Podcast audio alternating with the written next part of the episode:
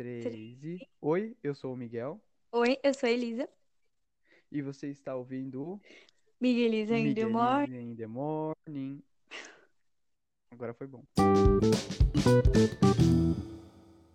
Bom, é, olá, caros ouvintes. É, esse aqui é o nosso primeiro episódio, né, do Miguelize in the Morning. É um novo podcast aí que tá lançando no Anchor. E como vocês conseguiram ouvir, eu sou o Miguel e eu estou aqui com a Elisa. Fale um pouco de você, Elisa. Oi, pessoal. Eu sou Elisa e eu estou no Migueliza in the morning junto com o Miguel, porque somos Miguel e Elisa, Migueliza. E esse é o nosso primeiro episódio. Espero que vocês gostem. Vamos falar, vamos falar sobre WandaVision, a série aí que, está, que fez todo mundo ficar doido, maluco. E viemos aqui fa- para falar um pouco sobre a série, o que achamos e as teorias malucas que os fãs criaram. Sim, é, bem, como você, como muitos de vocês devem saber, né, é, e com certeza sabem, porque como foi comentado aí, WandaVision foi uma série que simplesmente abalou todo mundo, né, abalou o mundo inteiro com sua primeira temporada, que tem nove episódios, e, e é a primeira série, né, do Marvel Studios, é o grande universo cinematográfico, né, que foi construído aí por 12 anos já, e eles lançaram a primeira série deles, que é totalmente conectada ao universo, no novo serviço de streaming da Disney Plus, né? Que é simplesmente um dos maiores serviços de streaming e chegou no Brasil em novembro do ano passado. Então a gente vai comentar realmente um pouco sobre essa série, né? E a gente vai falar sobre o que a gente pensou sobre esse grande fenômeno, né? Porque a gente não pode negar que WandaVision foi um grande fenômeno e realmente abalou todo mundo, né, Elisa? Fala aí. O que, que você achou? Não, exatamente, logo na primeira semana, né? Porque os episódios eram lançados semanalmente, as pessoas já estavam falando sobre a série, criando teorias, então cada pequeno detalhe chamava a atenção das pessoas e todo mundo queria entender como que aconteceu ali é, o, en- o enredo, né? Porque ele se passa depois dos eventos de Vingadores Ultimato, então a gente vai saber um pouco como que tá é, os nossos queridos personagens depois do encerramento daquela fase da Marvel, né? E, e todo mundo ficou muito ansioso para descobrir o que estava acontecendo e criando já teorias logo na primeira semana. Foi realmente um surto, assim. Sim, né? E tipo, é, e, e por que foi um surto, né? É, a Disney, né, ela fez uma jogada muito interessante, né? Que, que, que os serviços de streaming costumam fazer, né? Quando lançam semanalmente, que é lançar logo dois episódios ou três episódios para as pessoas assistirem. E a Disney lançou, né, no catálogo delas, né? É, logo dois episódios pra gente assistir. Esses dois episódios, né, é, foram estranhos. Eu, eu não tenho outro, outra palavra, né, na, quando eu assisti, né, a série e eu assisti, né, os dois direto, eu simplesmente fiquei com muitas dúvidas na cabeça, porque é um episódio estranho, assim, é um início de série estranho, Hum. porque a gente tá acostumado a muitas coisas no, no MCU que são, tipo, básicas, entendeu? São normalmente, são, tipo, realmente filmes de ação, e é isso. E passando, né, na década, né, que os filmes são, etc e e etc e tal, e são simplesmente filmes de ação. Então, então é normal isso. A gente tem, a gente já espera um filme de ação. Porém, quando a gente assiste o WandaVision, né, os dois primeiros episódios, a gente se depara com um sitcom, uma série de comédia contando o dia a dia de dois personagens que a gente conhece muito, né, que é a Wanda e o Visão. E quando a gente vê esses dois personagens em uma década que a gente não conhece, em um estilo de, de de série totalmente diferente do que a gente está acostumado, é, causa realmente uma certa estranheza e, e até um certo pânico na gente, né? A gente vê aquilo e a gente quer resposta. Então, logo na primeira semana, né, é, a série estreou no dia 15 de janeiro, é, a gente começou a criar a teoria, porque a gente queria saber o que estava acontecendo e por que estava passando naquela década maluca e por que estava num tom de comédia e por que que pequenos pequenas coisas, né, estranhas estavam acontecendo, como a cena em que o, o chefe do Visão, né, acaba engasgando, e a cena em que aparece um cara do esgoto, assim, no meio, após a gente saber que a Wanda tá grávida. Então, tipo, foi assim, chocante para todo mundo e realmente gerou uma estranheza, o que acabou causando uma leva de teorias e uma leva de, de expectativa, porque tem muitos elementos dos quadrinhos que pareciam se encaixar com a série logo nos dois primeiros episódios. Então as pessoas começaram realmente a teorizar e foi uma loucura, né? Sim, e eu nem preciso avisar, né, pra você que está ouvindo, que se você não assistiu a série, você precisa assistir agora, imediatamente, e senão você vai pegar spoiler, né? Obviamente, a gente vai falar de cada uma das teorias, pelo menos as principais, e falar sobre o desfecho da série também. Então, se você não assistiu, você precisa assistir. E falando um pouco do marketing da série, agora a gente saiu, saiu, tá saindo, né, um documentário explicando como a série foi feita. E antes mesmo dela ser lançada, muitas pessoas, muitos, muitos rumores estavam saindo sobre a produção de WandaVision. Então a gente já sabia é, parte do elenco da série antes mesmo da série ser lançada. E isso já gerou muitas teorias. Então, antes do primeiro episódio, a gente já tinha várias teorias sendo formadas, como por exemplo, da ligação da série com o Doutor Estranho e também de uma possível ligação entre a série com o universo dos X-Men, por conta né, da, do, do Evan Peters no elenco. Então a gente já tinha aí várias teorias e, no entanto, a gente não compreendia muito bem qual era o objetivo da série, né? Uma vez que a gente sabia que ela seria com um estilo de sitcom, o que não fazia muito sentido, né? Já que é uma série de super-heróis. E por isso intrigou muita gente e fez muita gente assistir, mesmo não sendo muito fã da Marvel, né? E realmente, sendo a primeira série da, do universo cinematográfico da Marvel, a gente esperava que fosse uma coisa um pouco semelhante aos filmes. Porém, não foi isso que aconteceu. A gente teve uma coisa realmente nova e, na verdade, uma homenagem à TV. O que você acha sobre isso, Miguel? Você teve algum episódio preferido, assim? Você gostou mais de algum estilo específico que eles abordaram ali ao longo dos episódios? É, assim, né? É, a gente tem, tipo, realmente muitos estilos na série. Como você falou, é tipo. É meio que uma carta de amor à televisão, né? Porque todos os episódios eles realmente homenageiam é, uma certa parte da história da televisão é, durante as décadas. Então a gente tem a década de 50, 60, é, 70, 80 e a gente pulou para os anos 2000 porque eles decidiram não fazer nada sobre os anos 90.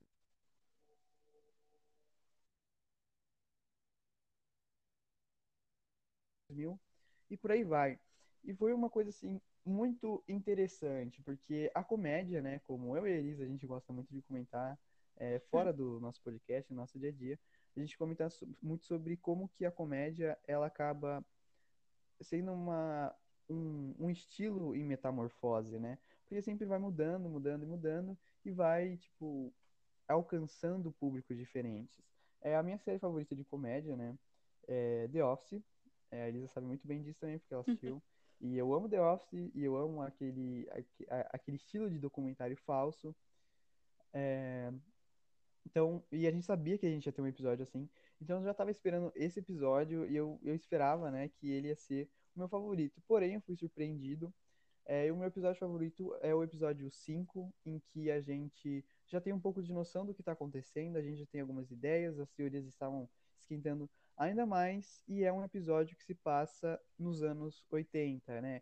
Todo mundo sabe também como o amor pelos anos 80 é gigantesco, a gente tem muitas séries que se passam, livros, filmes, e esse episódio ele homenageia os anos 80 mostrando um lado da televisão. É, e ele acaba honrando séries de comédia, né, que naquela época eram mais voltadas para a família, abordando mais é, essas, essas situações cotidianas envolvendo a família. Então, esse episódio para mim foi muito bom, porque ele consegue falar muito sobre a Wanda, o Visão e os recentes filhos deles, né, o Tommy e o Billy, passando por a situação de tipo, nossa, é, gravidez, e o que vai fazer, eles estão crescendo, e a gente, como eu falei, né, as teorias estavam esquentando e a gente já estava descobrindo algumas coisas.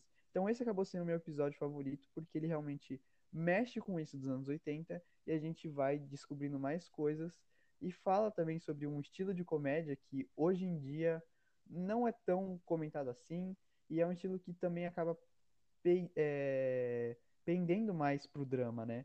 Então, para mim, esse episódio foi muito bom. É, e simplesmente foi muito bem escrito. Tem a cena da Wanda e do Visão que eles brigam.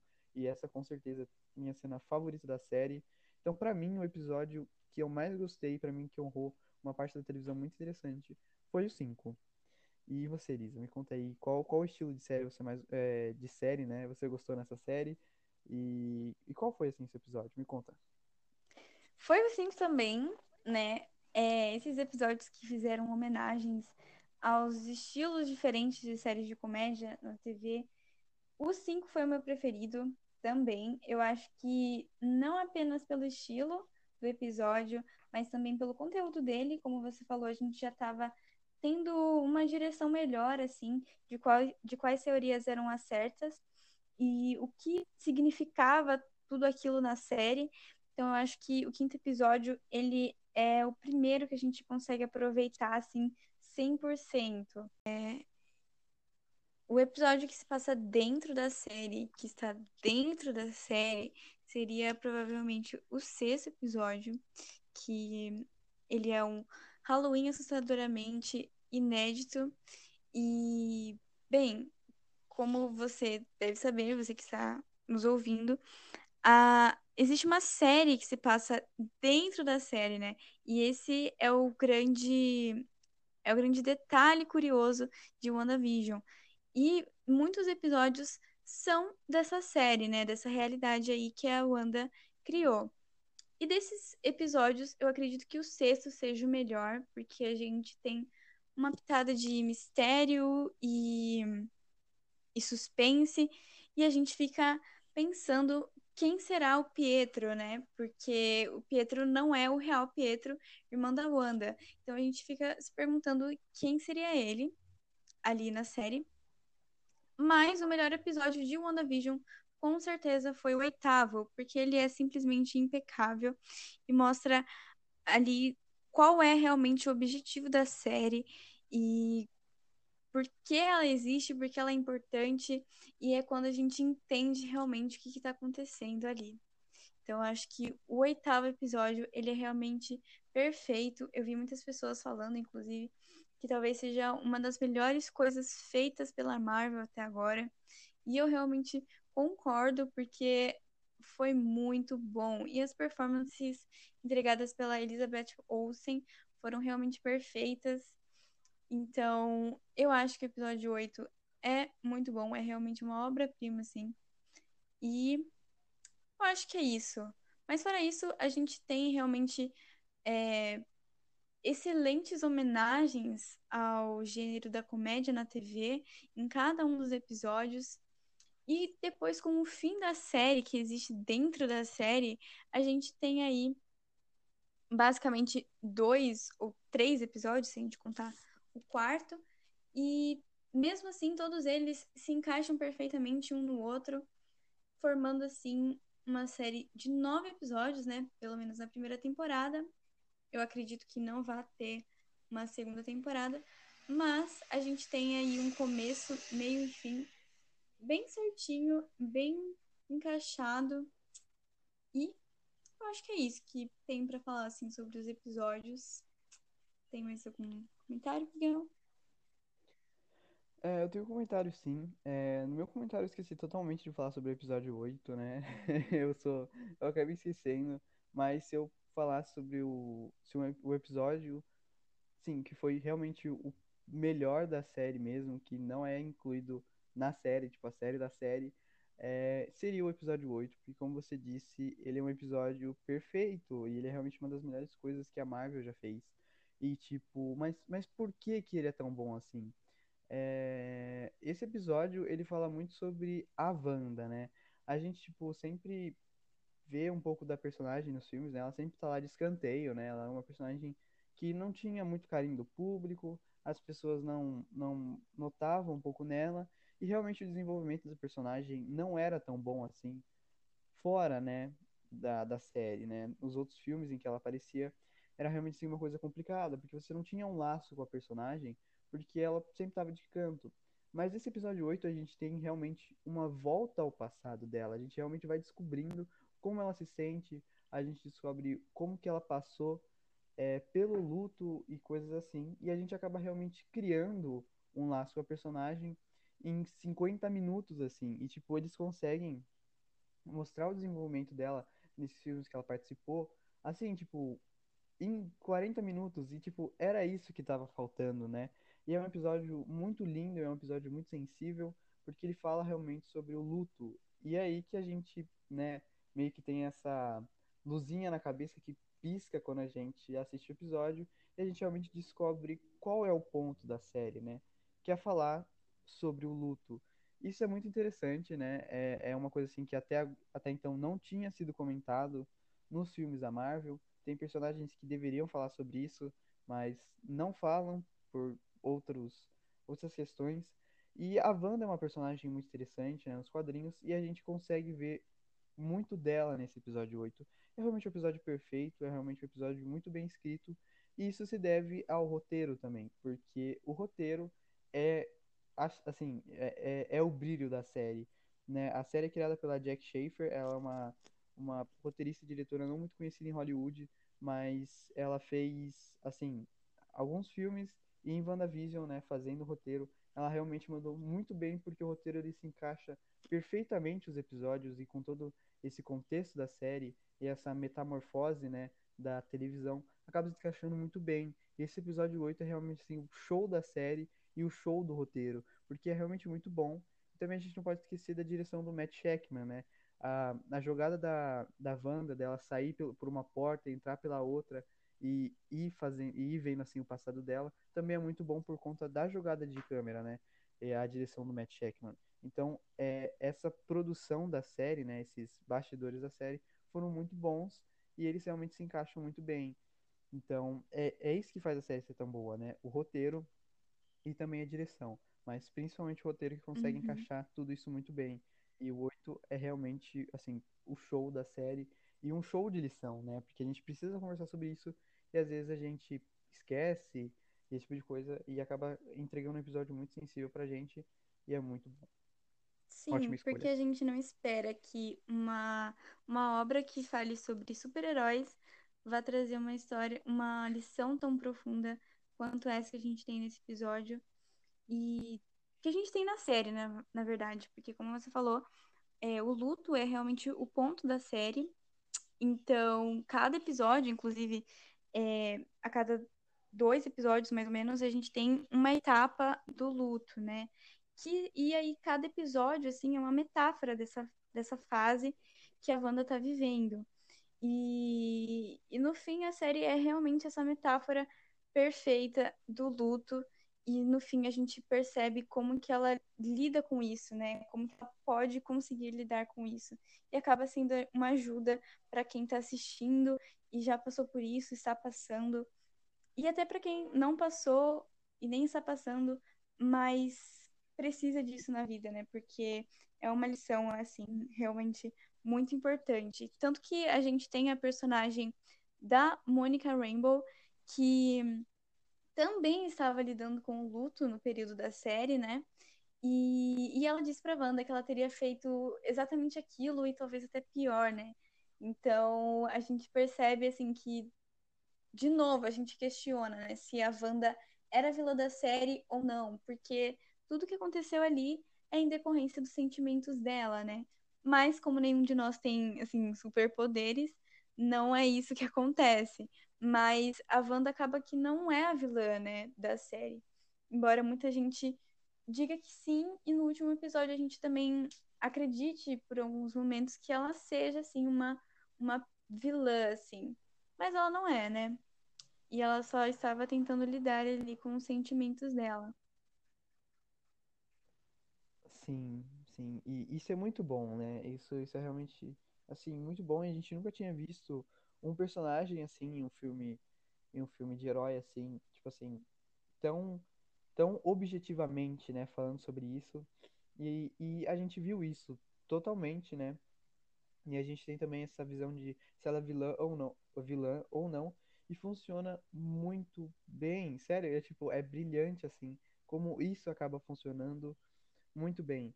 E você comentou também sobre isso de a gente não ter muitos personagens, né, que falem sobre isso. E na verdade a gente tem personagens que falam isso. É, o Homem-Aranha é tipo um personagem que trata sobre isso, tipo, na vida inteira dele e tipo, tem muito disso nos quadrinhos, mas que infelizmente a gente nunca chegou a ver realmente nos filmes, né?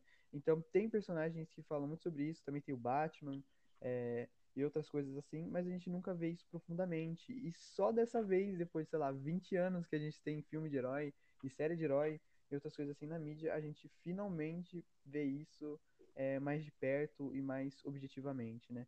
Funcionou muito bem e, e é realmente brilhante mesmo. Sim. E, e, é engraçado, né? Porque muitas pessoas fizeram aquelas teorias malucas de que talvez isso seria uma realidade alternativa, né? Que aquilo que a Wanda fez estava ligado com o multiverso, que ia despertar poderes mutantes, que tinha a ver com o Mephisto, que tinha a ver com a Agatha, que estava mudando as coisas, fazendo magia. E realmente era magia, né, no fim, mas não uma magia despertada por, por motivos clássicos, assim, né, dos filmes que a gente está acostumado a ver, mas uma magia despertada pelos sentimentos da Wanda, na verdade. Então isso é realmente bem interessante, eu acho, porque, como você falou, é uma coisa muito sensível. E apesar da gente ver isso sobre o luto em outros filmes também, a gente acaba vendo em outros filmes da Marvel, mas não uma obra que seja realmente sobre a superação disso, né? Não uma obra que seja assim para dizer, olha, vai ficar tudo bem e, e acontece de ser muito ruim mesmo, mas que vai ficar tudo bem. Eu acho que realmente a série ela é incrível nesse sentido. E é como falaram, né? A, a equipe de WandaVision falou, né, depois do fim da série, que muitas pessoas devem ter ficado decepcionadas, porque com esse monte de teorias, pode ser que muita gente não tenha entendido o propósito da série. Mas eu acho que vale muito mais a pena ela ter sido desse jeito do que simplesmente uma série com porradaria sem motivo algum. Sim.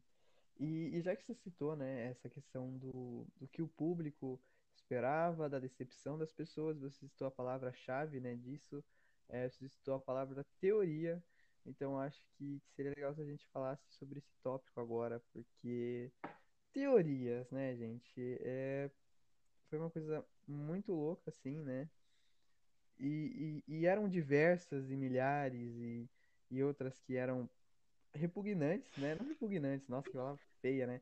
Mas, tipo, algumas eram absurdas, assim. E, e algumas delas até diminuíam, né? É, a personagem e todas essas coisas assim.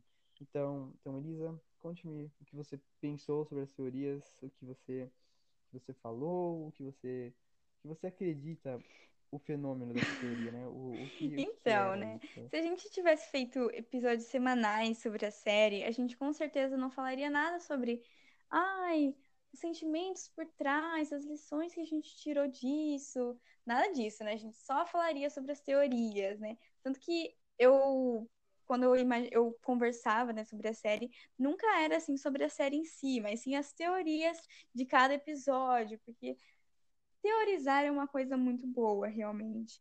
Só que, logo no primeiro episódio, nos dois primeiros episódios, eu pensei, eu teorizei realmente que fosse uma metáfora do luto. Logo no começo, eu imaginei que fosse isso.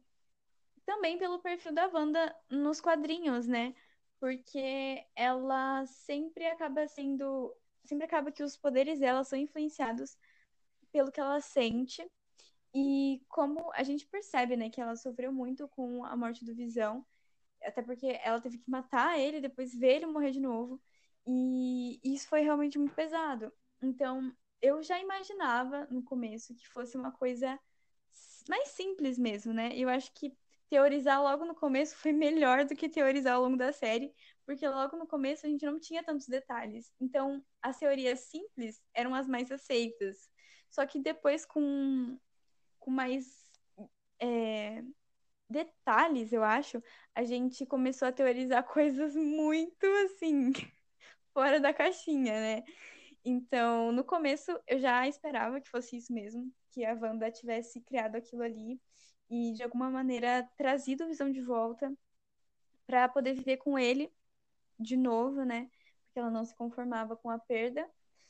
E só que depois eh, eu comecei, eu vi também outras pessoas falando, então isso de lançar semanalmente foi muito muito bacana, porque muitas pessoas conseguiram é, compartilhar suas teorias, então isso fez com que a série ficasse não só mais popular, mas também com que as pessoas tivessem, né, com quem falar sobre.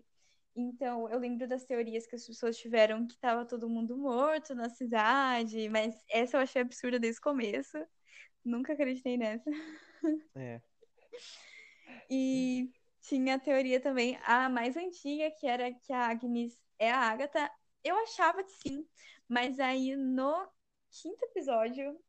É... Não, no quinto episódio não. No sexto episódio, a gente percebe que não, porque ela finge ali que ela, ela é só uma moradora local, né? Finge que estava sob os poderes da Wanda.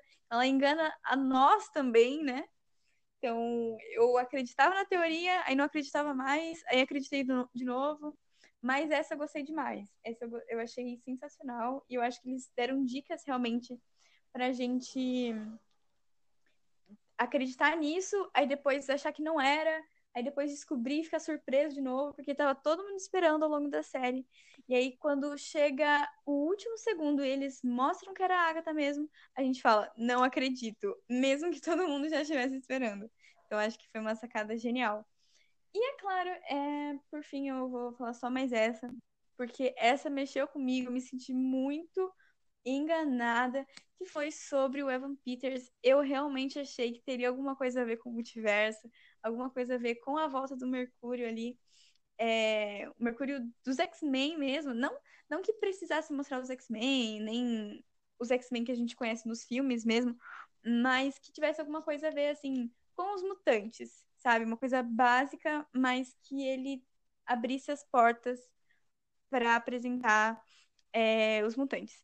Mas no fim não era. Ele era só o Ralph, um cara que joga videogame. E eu fiquei bem chateada. Eu fiquei bem chateada mesmo. Porque eu gosto muito do Evan Peters como Mercúrio. E, e saber que ele poderia voltar, mas não voltou, me deixou bem chateada. E você, Miguel, quais foram as suas teorias? É... Vamos lá, né? Assim, minhas teorias. Eu era uma das pessoas que acreditava que tava todo mundo morto, ok? Eu fui um Sim. grande defensor dessa teoria. A Elisa sabe, porque eu vivia falando disso e ela vivia zombando na minha cara. Ela estava certa no fim, porque realmente não tinha nada a ver com isso. E eu realmente achei, eu realmente acreditava que era isso, porque Não fazia sentido, gente. muito sentido. E as pessoas fazia, pra mim fazia, fazia pra mim sim, ok? E todo mundo tava em pânico, tava todo mundo triste, que não sei o quê. Então pra mim fazia um pouco de sentido ser isso.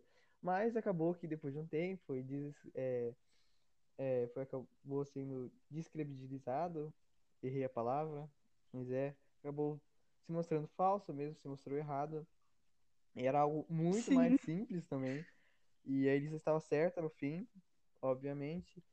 Mas, mas é. E aí a gente também tem, né, muitas outras teorias envolvendo o multiverso, como essa do Pietro, que no fim acabou Sim. sendo apenas uma piada sobre Era o órgão genital masculino. É, e era o Pietro, né, que era o Ralph Bonner. Isso é horrível, é assim, é mais uma da, da, daquele negócio da Marvel, de fazer você ficar criando expectativa por muito tempo e aí acabar sendo um negócio tonto, como o caso do olho do Nick Fury e o multiverso no Ah. Homem-Aranha é, Longe de Casa e, e essas coisas assim, né? Foi, foi só uma piadinha.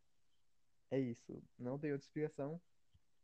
E realmente, assim, eu sempre achei que talvez fosse só uma piada, mas eu, eu queria acreditar que era realmente o ex-Pietro ou, ou, ou qualquer outra coisa assim envolvendo o multiverso. Porque a gente tá falando do multiverso já faz, tipo, uns cinco anos, entendeu? Já faz uns cinco anos que a gente tá ouvindo a palavra multiverso no universo Marvel. E até agora a gente não tinha nenhuma pista. E, meu, eles colocam o Evan Peters, o cara que fez o Mercúrio nos filmes do X-Men. Então é óbvio que, tipo, a gente ia criar a teoria. Eu fiquei muito animado com isso também, e eu também acreditei muito nisso.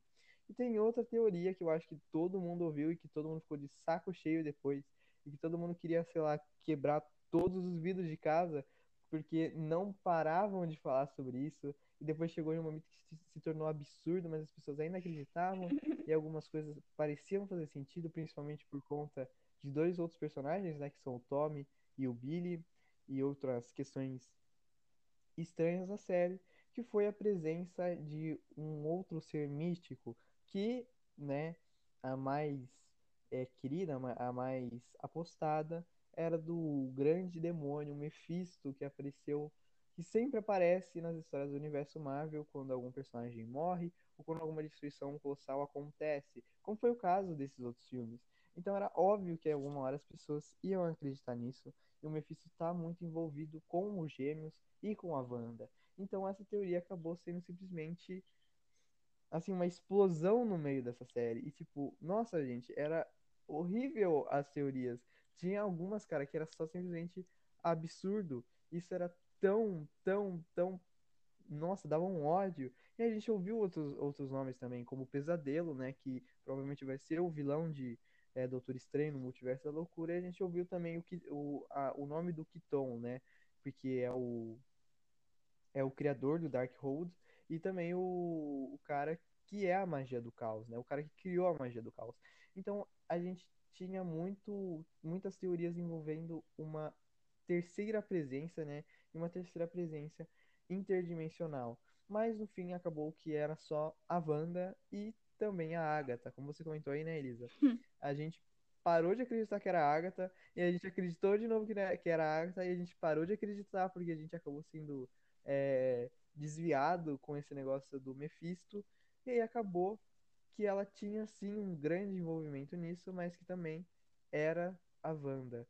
E isso acabou sendo muito bem colado também. Eu fiquei muito feliz que no fim a gente não tinha Mephisto, que a gente não tinha Kiton, que a gente não tinha é, Pesadelo, porque funcionou muito mais e colou muito mais com o objetivo da série, né? Então, então é. E essas teorias eu acho que, você, que eles estavam mortos, que, é, que era o multiverso, que é, e tinha uma terceira presença, uma terceira presença interdimensional. Foram as teorias assim que foram mais loucas, grandes e que enganaram muita gente, eu principalmente, muitas vezes. Então, então é, eu acho que as teorias também acabaram causando a decepção das pessoas, porque elas estavam esperando coisas absurdas e acabou que não era uma coisa absurda, né? Eu e, acho e que a gente assim. também pode ligar isso a uma coisa chamada acessibilidade. É, assim, muitas pessoas que assistem, que assistem a Marvel não acompanham também os quadrinhos, né?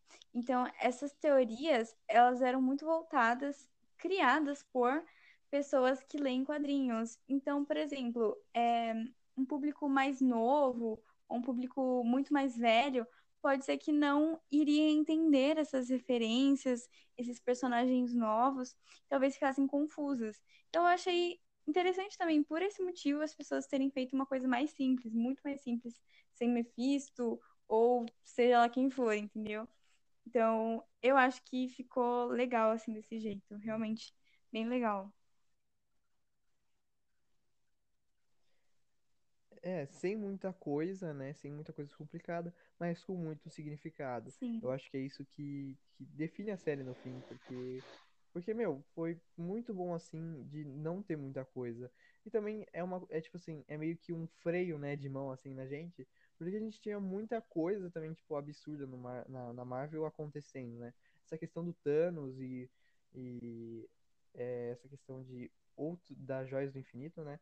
Acabou sendo uma coisa que, tipo, tomou muito do nosso tempo e muito da nossa cabeça. Então, eu, eu acho que o WandaVision mandou muito bem, dando um stop na gente e vendo uma trama mais simples, uma trama mais tranquila, que falasse muito mais sobre os nossos personagens. Então, Sim. E, então, é. inclusive, a gente já pode pensar, assim, para expectativas de futuras produções, assim, da Marvel.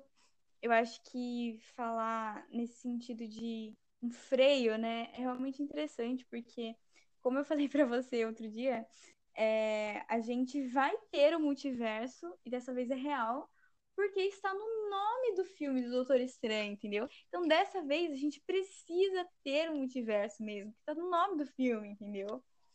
E, e apesar das outras vezes não ter acontecido, eu acho que dessa vez vai acontecer. Mas, ao mesmo tempo que a gente vai ter um multiverso, então vai ser, tipo, realmente uma loucura, a gente também vai ter produções, assim, mais leves, vamos dizer. Como a gente vai ter o... a série do Falcão e o Soldado Invernal, que vai ser, pelo que eu acredito, assim, uma coisa mais de ação mesmo, uma coisa mais do começo, assim, do universo cinematográfico da Marvel, né? Não vai ser uma coisa louca com magia, multiverso e coisa e tal, né? Então, acho que vai dar uma boa equilibrada, assim, agora que a gente tem as séries. E isso é um ponto muito positivo, eu acho. Sim. E, meu, eu tô muito animado com as séries da Marvel, porque já deu certo. Eu acho que depois de WandaVision, assim, já deu pra mostrar que eles podem fazer agora o que eles quiserem, que vai dar certo. Porque foi um grande acerto, é, foi um bom freio de mão, e foi também uma forma muito boa da gente conhecer os personagens. O Falcão e o Soldado Invernal, né, o Bucky e o Sam, eles são dois personagens também que acabam ficando muito de escanteio, que a gente não entende muito bem, e que também não tem um carinho assim tão grande pelo público. Então, é, a gente ter uma série só deles, né? E com toda essa questão de, de quem vai ser o Capitão América, a gente provavelmente vai entrar muito mais no personagem, a gente vai conhecer muito mais deles. Então, é uma coisa assim que vai ser muito boa pro desenvolvimento dessa fase 4 e vai ser muito bom. Eu, eu tô bem Hum. animado. A gente também tem a série do Loki, que a Elisa tá muito animada, porque ela é uma a maior Loquizete do país. Então, então é. E vai ser muito bom, assim. Eu tô, eu tô animadão pra ver é, essas novas séries e esses novos desenvolvimentos, por assim dizer, que Sim. tava faltando é, um e é pouco. legal porque também, como você falou, essas séries são uma oportunidade de explorar um pouco mais é, personagens que são deixados de escanteio nos filmes, né? Como o exemplo do Falcão e é, da Wanda mesmo. O Loki já é outra história, assim, na minha opinião, né? Porque, assim, apesar de ser um personagem secundário, ele tem muito destaque, entendeu? Então as pessoas gostam muito do Loki. Fazer um filme, por exemplo, sem Loki, tipo um filme do Thor, por exemplo, já é uma perda assim, muito grande, porque ele é um ponto muito importante nos filmes, tipo, as pessoas gostam muito dele. Então eu acho que ter uma série dele não é muito no sentido de desenvolver mais o personagem, até porque não sabemos o destino dele nos filmes, né? Já que ele teoricamente morreu em, em Guerra Infinita, né? Mas é uma maneira de realmente ter mais do Loki, né? E aí eles encontraram um jeito de ter mais do Loki e é isso que a gente vai fazer, porque realmente não tem quem não goste, entendeu? E, ah, e você também falou assim, é, já que a gente tá falando assim sobre é, a diferença de uma produção para outra, né? Você falou que foi bom a gente não ter muitas coisas malucas assim na série da Wanda. É, e até porque eu queria falar isso também. E até porque a gente já tem muita coisa doida na série, né? Porque, por exemplo, ela criou Visão e aí ela criou também as crianças, e aí é uma coisa assim que não dá pra entender muito bem, sabe? Então você só tem que assistir sem se perguntar muito como aconteceu, porque é realmente bem doido, né?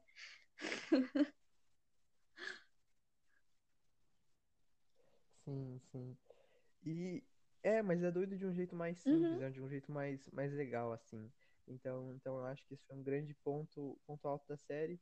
E é, e, e também é, algumas coisas da série, elas vão, elas vão acabar virando coisas mais doidas, né? É, a situação do multiverso, né? Como você comentou do Doutor Estranho, a gente provavelmente vai ver mesmo isso. E essa questão também das crianças da Wanda e o Visão Catarata, né? A gente provavelmente vai ver mais as coisas, provavelmente vão ser coisas mais complicadas mas que vai ser coisa pra frente, então a gente tem bastante tempo pra pensar ainda e entendendo um pouco mais. E o WandaVision já foi um bom um bom start assim pra gente conseguir entender. E realmente você comentou do Loki aí, e realmente não tem filme do Thor bom sem o Loki, porque ele foi o único personagem bom em dois filmes. sim. Então, então é. Sim, três filmes, eu diria, né? Sim. Mas, É, mas filmes, é verdade. É realmente isso. Então, por enquanto, o que nós temos de séries da Marvel, até pelo menos dia 19, né? Dia 19 que lança. É, Então, até o dia dia 19, o 19. que temos de séries da Marvel na Disney é o WandaVision, e eu acho que foi um excelente começo. Eu acho aí, eu tenho essa sensação que eles vão continuar com a qualidade. Eu acho que as próximas séries vão ser tão boas quanto ou melhores ainda. Então, é realmente estou animada, assim, estou bem animada. Sim, sim, sim. Então, Então, ir, você tem mais algum comentário? encerrando? Podemos Assim? encerrar? Ah, eu acho que a gente pode fazer um pontos altos e pontos, é, pontos altos e Comece, pontos então. baixos. Não sei o que você acha. Ok, então, então, é, para encerrando agora, a gente vai falar um pouco sobre os pontos altos e os pontos baixos da série, os pontos fortes e os pontos fracos, porque querendo ou não, não é uma produção perfeita, a gente elogiou bastante até agora, mas precisamos falar um pouco dos erros também, porque tem alguns erros dessa série e foram coisas que me incomodaram, principalmente no episódio final, né, o episódio 9. Então tem, tem sim uns pontos baixos. Mas vamos lá, pontos altos, na minha opinião. Pontos altos. Construção do roteiro, muito bom. Assim, como as coisas se encaixaram perfeitamente, como essa carta televisão, a carta televisão foi feita, foi realmente perfeito. Desenvolvimento dos personagens, para mim também foi simplesmente sensacional. E a gente também tem a ajuda, né, do Paul Bettany e da Elizabeth Olsen, que são os dois personagens principais. Eles atuaram muito bem nessa série, é sério, é simplesmente incrível o nível de atuação deles, principalmente da Elizabeth Olsen, principalmente no episódio 8. Eles mandaram muito bem na gente entender os personagens. Então a gente já tem três pontos altos. É, a construção do roteiro e como as coisas foram se desenvolvendo, é essa metalinguagem sobre a televisão, as atuações e o desenvolvimento dos personagens. Para mim, esses são quatro pontos altos na série. Me fale quatro. Sim, fale eu acho que não vou conseguir listar outros quatro pontos altos, porque eu acho que com certeza eu listaria todos esses também. É, realmente, eu também reconheci que todos esses pontos foram muito positivos para a série e foram o que fizeram dela uma série tão boa. Eu acho que a gente tem essa simplicidade, eu acho, é um ponto positivo também, como a gente mesmo estava citando, que a gente não tem. é, não é muito difícil de entender e a mensagem também é uma coisa simples, então eu gostei muito disso. Mas eu também gostei bastante, assim. Eu acho que isso, na verdade, acho não, isso com certeza acaba entrando no roteiro e também na direção, mas eu não posso deixar de citar que o tom que a série tem ao longo dos episódios e ao longo de cada uma das cenas é realmente muito bom, pelo menos até o nono, assim, né? Porque ao longo dos oito episódios, é, primeiros, oito primeiros episódios, a gente tem momentos de suspense, momentos de comédia, principalmente ali naquele sétimo episódio, a gente tem bons momentos de comédia, eu ri muito com o Paul Bettany, muito mesmo. A gente tem momentos de tristeza, um momento assim de drama realmente, principalmente ali no oitavo. E a gente tem momentos de romance também, com a Wanda e o Visão.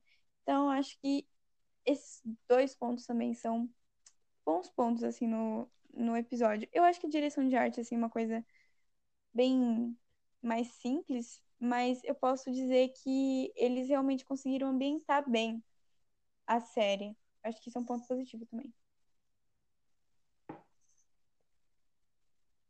Sim, sim. É, o tom da série é realmente magnífico, assim, eu acho que é, os episódios sitcom foram muito bem balanceados, eles não tinham um humor muito galhofa, mas também era um humor, Sim. assim, gostosinho de assistir, era fofo, né? Eu, eu diria que os momentos sitcoms, assim, eles foram muito fofos, porque, porque a gente tinha essa pitada de romance, essa pitada de, de comédia, essa pitada familiar. Então o tom da série foi muito bom. E esse tom de mistério também era realmente show. Em alguns momentos até parecia uma coisa mais de terror. Eu acho que a gente pode citar aquele momento lá, logo no primeiro episódio, em que a gente tem o cara engasgando Hum. e a mulher sofrendo e chorando. E a gente tem um momento lá também em que a Wanda apenas fala não e volta tudo. E a gente vê o Visão reiniciando muitas vezes, criando esse tom de mistério e às vezes pendendo um pouco pro terror. Então foi muito bom. A gente também tem uma carga dramática muito bem balanceada, que foi essa questão do episódio 8. Então o tom da série foi muito bom. A direção da arte foi uma coisa simples mesmo. É, eu acho também por conta dessa mudança de tempo, é, eles tiveram meio que improvisar às vezes, não sei dizer. Então não tem algo muito wow, mas, mas foi boa também. Não, não e tem pontos muito o que reclamar, baixos, mas também tem muito Miguel? o que dizer.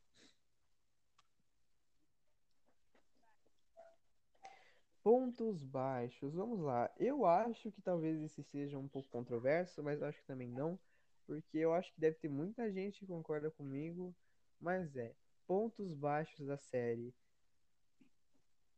Eu acho que todo o arco da Sword acabou indo um pouco na direção errada e tem muitas coisas estranhas assim nisso que eu acho que não colou muito bem, mas funcionou, mas eu acho que na maior parte do tempo pra mim acabou sendo desinteressante e como as coisas foram se desenvolvendo não colou muito bem pra mim. É, a gente tem um quarto, um quarto episódio fantástico também, em que fala sobre essa situação da Sword e tal, em que a gente descobre mais coisas, que a gente descobre fora da doma, né, do domo, né? É... Mas, assim, assim, a gente tem realmente um episódio 4 muito bom, porque a gente vê o Jimmy Woo, que apareceu em é, Homem-Formiga e a Vespa, a gente tem a Monica Rumble, a gente tem a Darcy Lewis, e a gente tem mais um pouco lá da da Sword, e eu acho que funcionou bem no episódio 4, mas ao, ao passar do tempo as coisas ficaram muito estranhas. Porque vamos lá, pra mim a Mônica ela acabou sendo uma personagem que não rendeu muita coisa no fim. É, o Jimmy Woo, ele era muito engraçado e eu realmente espero que ele consiga uma série é, uma série solo, né, ou alguma série envolvendo os outros personagens que aparecem. É, mas ele acabou também sendo jogado de escanteio. E a gente também tem a Darcy, que era uma personagem muito ruim nos filmes do Thor pra mim, mas que acabou dando boas cenas aqui, mas que também foi jogado de escanteio. E a gente tem o Hayward. Howard, né? Não é Howard, é Howard, o vilão. Hayward. E a gente tem o Hayward, que pra mim não é um personagem bom. E é um cara que a gente desgosta facilmente, porque ele realmente tem atitudes de um cara chato. Porém, ele é um vilão muito meh, e eu acho que ele é facilmente um dos piores vilões, assim, no universo Marvel. Porque a gente não sabe muito dele, a gente não sabe muito do objetivo dele. Então, para mim foi meio meh. E para mim essa parte científica, né, a Marvel peca muito. A gente sempre tem é, citações como quântico e radiação, mas sempre alguma coisa muito boba e, e sempre eles fazem questão de explicar pra gente demais. E o WandaVision faz muito isso de nessa parte da Sword de explicar tudo o que tá acontecendo na nossa cara, eles jogam informação e aí acabou. E, e é meio sem graça, hein? Porque a gente não tem muito o que descobrir, a gente não tem muito o que pensar, e aí também acabam sendo coisas bobinhas, assim, mal construídas. Então, para mim, essa parte da Sword, essa parte científica, fora do domo, acabou não sendo muito boa para mim. Eu, eu parei de gostar depois do episódio 4. E os, e os personagens secundários também acabaram sendo um pouco chatos, assim. Os personagens que não são a Wanda e o Visão não são tão bons assim. A gente também tem o Tom e o Billy, mas eles acabaram também sendo jogados um pouco de escanteio. Então ficou uma coisa meio, meio blé. É, a gente também tem um problema que eu achei muito grande, eu acho muito grande, é a falta de uma trilha sonora nessa série. A gente não tem uma trilha sonora marcante nos episódios, a gente não tem uma coisa que a gente realmente sinta, assim, uma, uma trilha sonora que consegue criar um ambiente, mudar, assim, um pouco o tom da série. A gente não tem uma trilha sonora assim, a gente só tem no final, é, mas também é bem pouquinho, então eu acho que a trilha sonora também foi um ponto bem baixo. E a gente também tem o episódio 9. Eu acho que o episódio 9 é um ponto baixo na série. Mas agora eu vou deixar a Elisa comentar um pouco, porque eu acho que esse assunto do episódio Não, 9 primeiro é um eu só queria grande, lembrar então que tem. A vez pra ela. Assim, a trilha sonora eu acho que pra mim, ela realmente foi um ponto muito baixo na série. Porém, a gente tem aquele ícone chamado Agatha All Alone. Porque essa música, ela penetra em você e, e na sua cabeça e você não consegue mais parar de pensar nessa música. Então, realmente, assim, a revelação da Agatha, eu esqueci de falar, mas foi um ponto muito alto, eu acho. Porque essa música realmente foi sensacional. É, e eu concordo também com você nessa questão do arco da Sword, porque realmente ficou muito tanto faz na série, né? Acabou não tendo diferença nenhuma. Se tivesse, se tivesse Sword lá ou não, não teria feito muita diferença. Então, eu também acho que se perdeu muito, a ideia era interessante, até para introduzir o, o Visão Branco, mas acabou que desandou muito. E os personagens secundários, a mesma coisa, e mesmo assim, eles tinham muito potencial, infelizmente, desperdiçado. E eu acho que são esses meus comentários. Eu gostava muito do Jim, do Jimmy, do Jim, Jim de The Office. Ele é o Jim de The Office. Do Jim, ele é o Jim. O Jim, é, ou Jimmy. É, gostava bastante da Darcy desde os filmes do Thor, ok? Porque ela era realmente boa nos filmes do Thor também. e as explicações científicas, eu bah. sou uma grande defensora da ficção bah. científica nos filmes da Marvel, mas em WandaVision não tem como defender. Eles explicam de um jeito muito tosco. É tipo, só porque era necessário mesmo, eles só falam ali por dois segundos uma explicação. Ah, eu conectei uns cabos aqui, é... e é isso aí. Mas é, realmente não tem como defender, então é isso. Mas agora sobre o grande ponto baixo da série inteira foi o episódio 9, porque eu acho que assim, ao longo da série a gente segue um ritmo. Porém, no último episódio, isso muda completamente. E é, tipo, tudo jogado ali pra gente. Aí, tem uma ceninha de luta ali da Wanda com a Agatha. Aí chega a Sword. Aí o menininho para o carro. E é isso.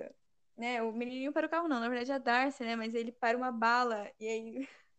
é uma cena um pouco cringe, eu acho. Infelizmente, eu vou ter que dizer que é uma cena um pouco cringe. Também as falas ali que o Visão fala assim que, ai, crianças, vocês nasceram para isso. É um pouco cômico, eu acho. Por mais que não era essa a intenção. Sim. E aí a gente tem também a questão do Evan Peters, que era o Ralph, eu achei um pouco decepcionante também. Tipo, não decepcionante porque ele era. Porque ele não era o Mercúrio, mas decepcionante porque foi uma coisa só jogada e ninguém mais falou dele, e é isso aí. A revelação veio em dois minutinhos e era uma coisa que tava todo mundo com expectativa e foi bem assim chato, eu acho.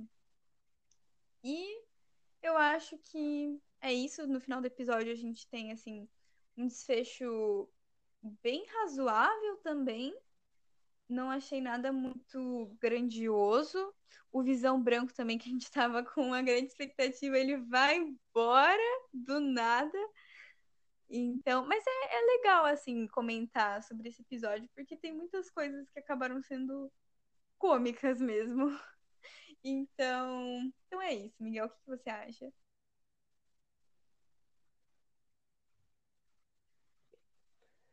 É, o que eu acho? Eu acho que, como você comentou, a gente teve algumas coisas cringe, algumas coisas cômicas, algumas coisas que aconteceram e aconteceram meio meh.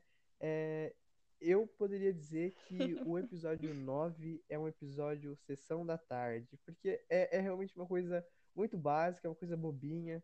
Algumas coisas funcionaram muito bem, eu gostei muito da cena. Assim, de primeira eu achei, eu estranhei a cena, né, do Visão e o Visão Branco no na biblioteca, né, é, conversando sobre o navio de Teseu, mas eu gostei muito disso depois, porque cola muito bem com o personagem, né, essa questão deles começarem a refletir e tal. E é dentro de uma biblioteca e, e é um, assim, é um, um diálogo muito interessante.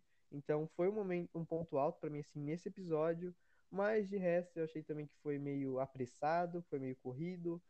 E, e essa é impressão que dá para mim, que o episódio ele foi corrido e eles precisavam finalizar, e aí é. E tem uma coisa que eu acho interessante comentar, é que assim,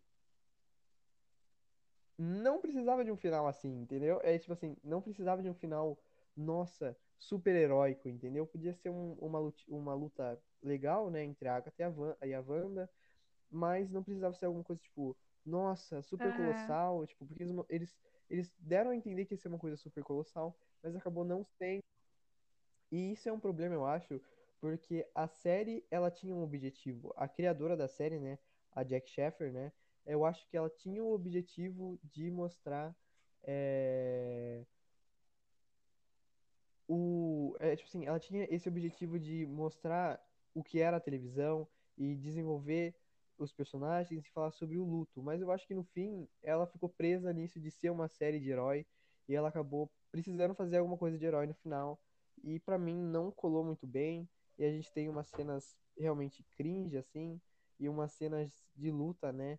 Que, sei lá, é só ok. Mas eu achei legal também uma, as, as ceninhas da Wanda é, lutando contra a Agatha do mesmo jeito que ela derrotou a Wanda, né?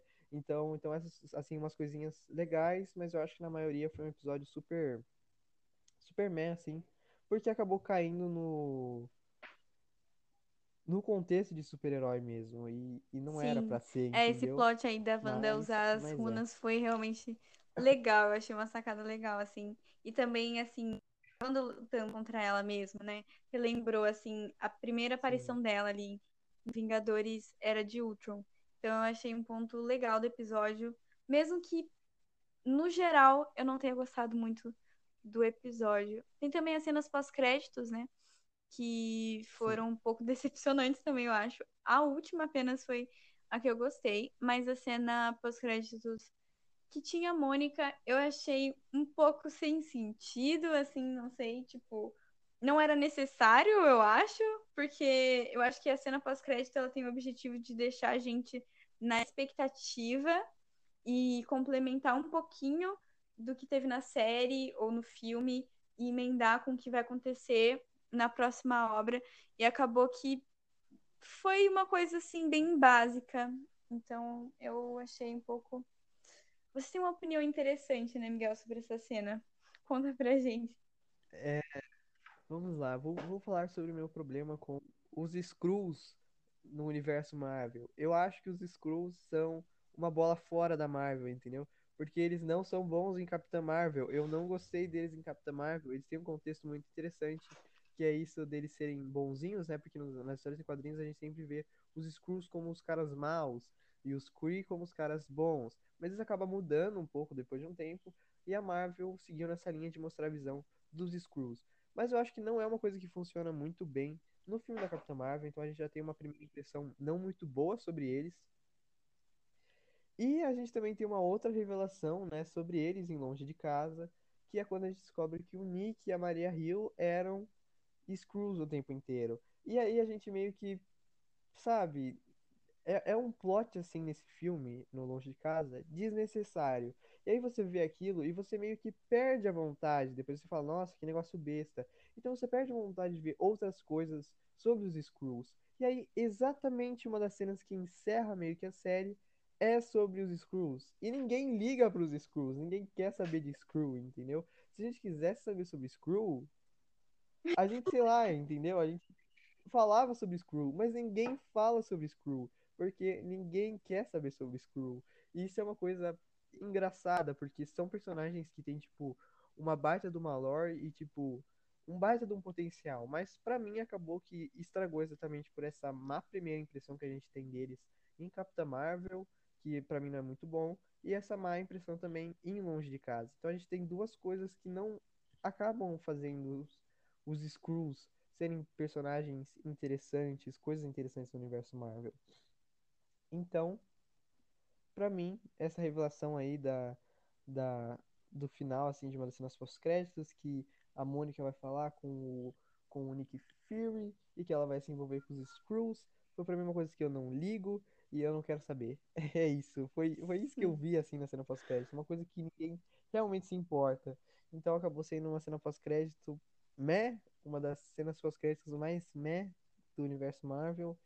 E eles são muito bons com cena pós-créditos. Tem realmente algumas que são meh, mas essa foi uma das mais meh pra mim. Então, então é. Sim. Não, eu também achei, né? Como eu falei, eu achei bem assim. Apesar de gostar dos Skrulls, eu gosto dos Skrulls em Capitã Marvel, eu gosto do contexto deles, gosto desse plot que tem no filme. Eu acho uma coisa legal, assim, até porque eu não vejo problema em mudar muito, assim, do que tem nos quadrinhos, se for, se foi uma boa adaptação. E eu acho que foi. Porém, a gente tem também isso deles em Homem-Aranha, e é realmente meio sem sentido nenhum, né? Porque, assim, parece que, como eu, eu comentei com você, parece que sempre que eles querem fazer um plot, colocar alguma coisa assim, eles acabam colocando um screw, porque eles não têm mais ideia do que colocar. Ah, eles colocam um screw lá pra fazer uma bombástica Sim. revelação. Então é, é meio é, complicado, realmente. Sim. Mas a gente tem uma segunda cena pós-crédito, né? Depois dessa aí, meio meh, é que é a cena em que a gente vê a Wanda em um lugar misterioso no fim e mexendo com nada mais, nada menos do que o Darkhold, o livro, né? E a gente acaba vendo ela lá na forma espiritual dela, como o Doutor Estranho faz, e a gente vê ela mexendo nos livros, e a gente ouve o tema do Doutor Estranho de uma forma diferente, e aí a gente vê, a gente escuta, né, o Tommy e o Billy gritando para pedir ajuda para a mãe deles. Então é uma cena assim pós-crédito que eu achei legal, eu achei interessante, mas também foi meio tanto faz, mas eu acho que isso também é o efeito do queremos Doutor Estranho, e a gente não Sim. viu o Doutor Estranho, então, então acabou dando esse efeito. Mas é uma cena pós-crédito muito legal. E também, aparentemente, ela é realmente tirada do multiverso da loucura. Então, aparentemente, a cena é dirigida pelo Sam Raimi, o diretor dos três primeiros Homem-Aranha, e o, o, o diretor do Multiverso da Loucura. Então, isso foi bem legal. Eu, eu gostei, assim, dessa cena pós-crédito e compensou a do dos Skrulls. Que você gosta dos Skrulls, então, Não, ah, não, Hum, eu sou meio indiferente, mas em Capitã Marvel eu acho que foi uma coisa legal. Eu gostei, assim, deles em Capitã Marvel. É porque eu gosto, assim, eu gostei do filme da Capitã Marvel, então, pra mim, eles também foram um detalhe legal. E a segunda, a segunda cena pós-crédito, eu também gostei, eu gostei mais, né, do que a primeira. E, e eu acho que foi, assim, um adicional interessante pra gente ficar na expectativa aí de Doutor Estranho. Eu espero bastante, assim, que o filme não me decepcione, porque eu confesso que eu tô com altas expectativas, principalmente depois dessa cena, sabe? Então, até porque a gente fica se perguntando se o, o que aconteceu com o Tommy e o Billy, né? Será que agora tem o Mephisto? Seria, seria, não sei, engraçado, eu acho. Mas interessante, talvez. Vamos ver o que acontece agora, né? Vamos ver. Eu tô meio animado para o Multiverso da Loucura. É um dos, é um dos projetos da Marvel que eu estou mais interessado, porque, porque eu acho que vai ter, vai- tem muito potencial. Então, o Sam Raimi também é um bom diretor. Então, eu tô bem animado também. Essa cena pós-crédito me fez ficar ainda mais. Então, então é. Então, vamos encerrando, Miguel. Vamos. Você quer dar uma nota pra série e aí acaba? Eu tava pensando nisso esses dias. Eu acho que pra série de 0 a 10 eu daria um 8 pra série. Que nota você daria? Um 8. Eu daria um 7.5. Eu acho que Hum, é uma nota bem bem sim. Marvel Studios. Eu acho que é uma, uma nota que aparece realmente assim, comumente em filmes da Marvel pra mim. E assim, pra mim é um 7.5. Foi uma série que inovou bastante algumas coisas na Marvel. Foi uma coisa que me animou muito, que eu me diverti demais. A Elisa sabe muito disso, porque ela acompanhou toda essa minha jornada. É, ela fez parte dessa jornada comigo. Então, foi uma coisa muito legal assim. Eu gostei muito. É muito bom da gente ver de novo os personagens da Marvel depois de um ano, né, sem eles. Então, então é, foi, foi bem legal. Assim, é uma série bem boa, com coisas muito interessantes, mas com umas falhas aqui e ali que fizeram eu diminuir a minha nota. E a minha nota final é 7.5. Sim, é, eu pensei em dar sete ponto cinco mas aí eu me lembro do episódio oito lembro do quanto eu chorei nesse episódio. Eu solucei assistindo esse episódio. Então eu vou dar 8 para WandaVision por conta do episódio 8. Muito assim, muito pelo episódio 8. Eu acho Sim, que é uma boa nota. Eu acho que é uma boa nota. Eu quase dei 8 também, mas acho que 7.5 pra mim é uma, é uma, uma nota que sim, fala também muito bem. E é uma coisa que que está a ser adaptada, assim, uma coisa que está sendo, que provavelmente vai ser mudada, porque a gente tem muita série chegando, então eles provavelmente vão ficar bem, bem, bem espertinhos nisso, né? É verdade.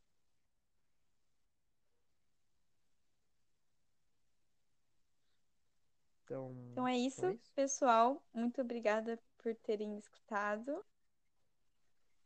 E esse é o nosso primeiro episódio.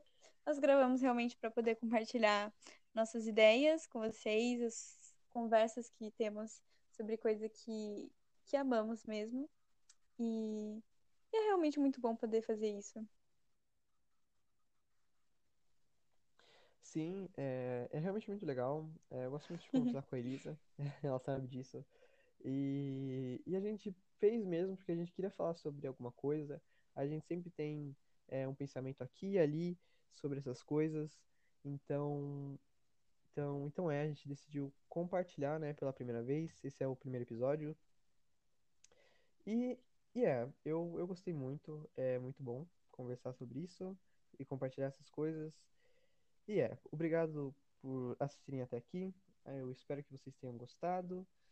E qualquer coisa, compartilhem suas opiniões também. A gente vai ficar bem feliz com Sim, qualquer coisa vocês mandem comentários ou mensagens e ficaríamos muito felizes, realmente. Sim. Então, então é isso. Tchau, tchau. Tchau, tchau, pessoal.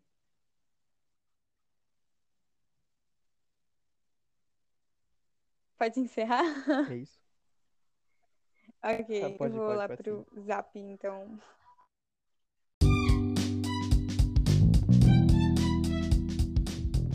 Então, é isso. pessoal. Muito obrigada por terem escutado. E esse é o nosso primeiro episódio. Nós gravamos realmente para poder compartilhar nossas ideias com vocês, as conversas que temos sobre coisa que, que amamos mesmo. E é realmente muito bom poder fazer isso. Sim, é, é realmente muito legal. É, eu muito de sabe disso. E, e a gente fez mesmo porque a gente queria falar sobre alguma coisa. A gente sempre tem é, um pensamento aqui e ali sobre essas coisas. Então, então, então é, a gente decidiu compartilhar, né, pela primeira vez. Esse é o primeiro episódio. E, e é, eu, eu gostei muito. É muito bom conversar sobre isso e compartilhar essas coisas. E é, obrigado por assistirem até aqui. Eu espero que vocês tenham gostado.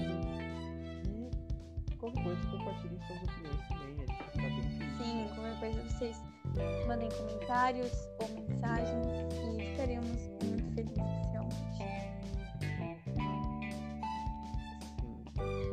Então, então é isso. Tchau, tchau. Tchau, tchau, pessoal.